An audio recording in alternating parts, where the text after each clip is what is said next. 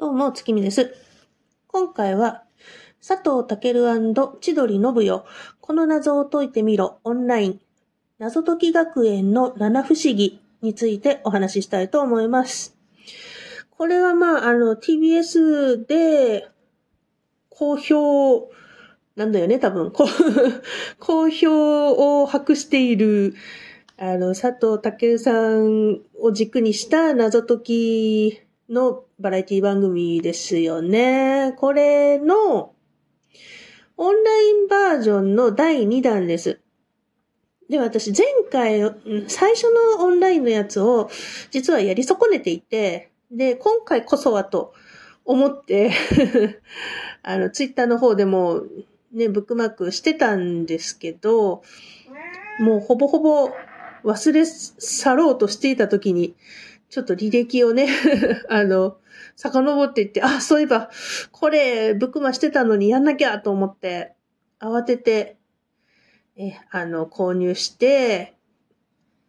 今日やりました。これね、あの、11月30日、今月末までなんですよ。購入は24時間前までなので、確か。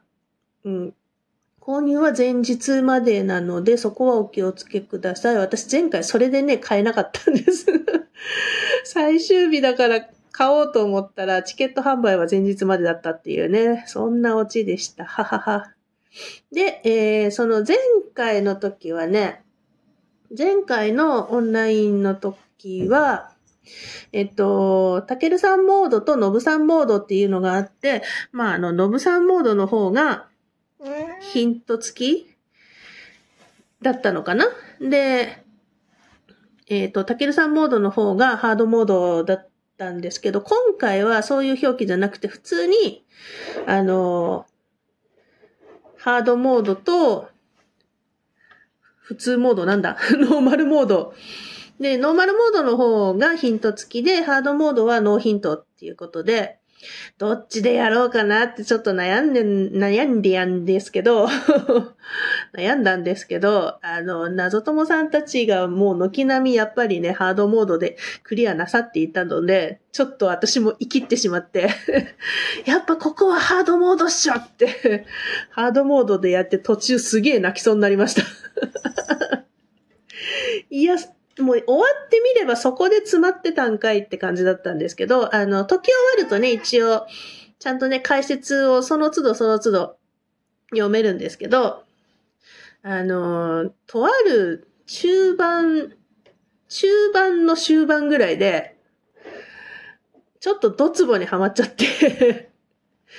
あの、うん、法則はちゃんと見えてる、見えてるよ。うん、見えてるけどもさ、みたいなところで、あの、偶然オブ偶然で、ちょっと、クリアしちゃったんですよね。いや、でも、うん、あの、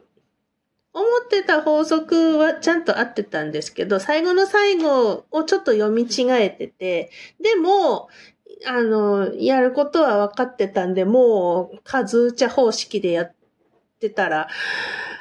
なんとか当たったよっていう感じだったんですけど、うん。それでもね、本当に進めて、本当に本当にホッとしました。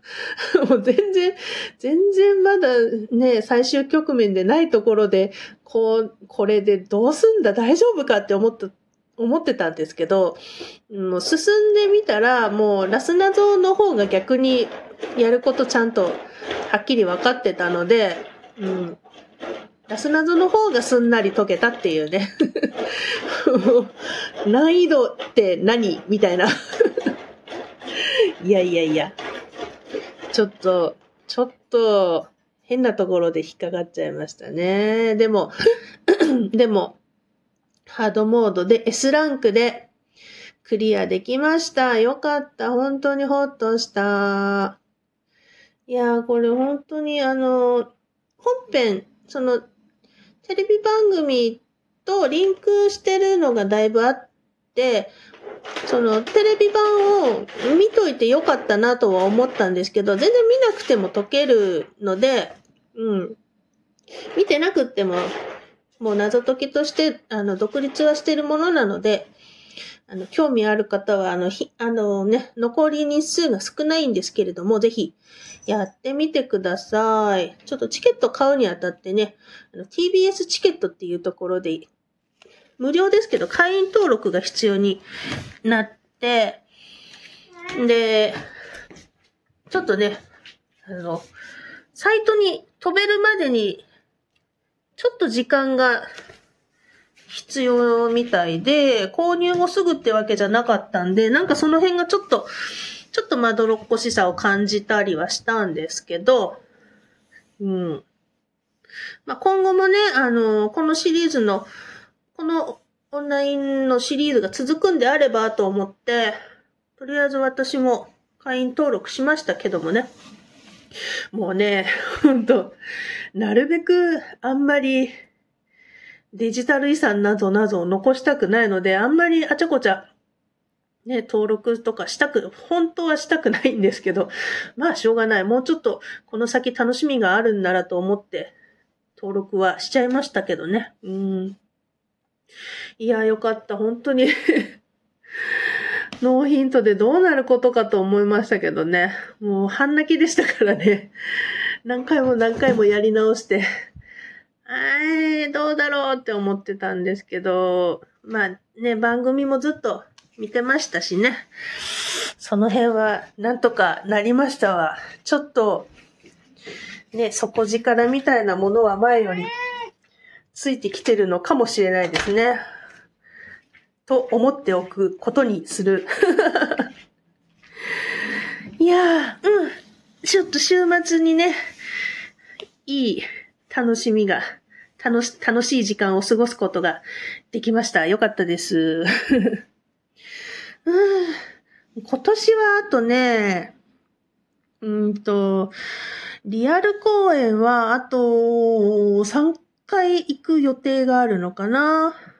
ちょうどね、来週、来週あの、コナンコラボの最新作をやりに行って、で、12月に、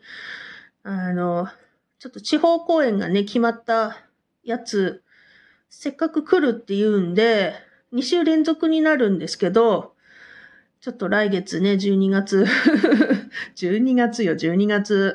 なんか忙しそうなところなんですけど、ちょっと頑張って2週連続行こうかなって思ってます。今年はそれで終わりかないや、でもやっぱり、アフターコロナにしては今年は割とリアル公演もだいぶ参加したと思います。うん。結構ね、頑張って遊びに行ったな。うん。全然遠征はしてないんですけどね。東京までとかの遠征を全くもってやれてない東京行ったの何年前だ。もうちょっと落ち着いたらいけるといいなとは思ってるんですけどね。まあもうちょっとね、様子見ないとね。うん。ああ、でも今年は本当に、オンラインも、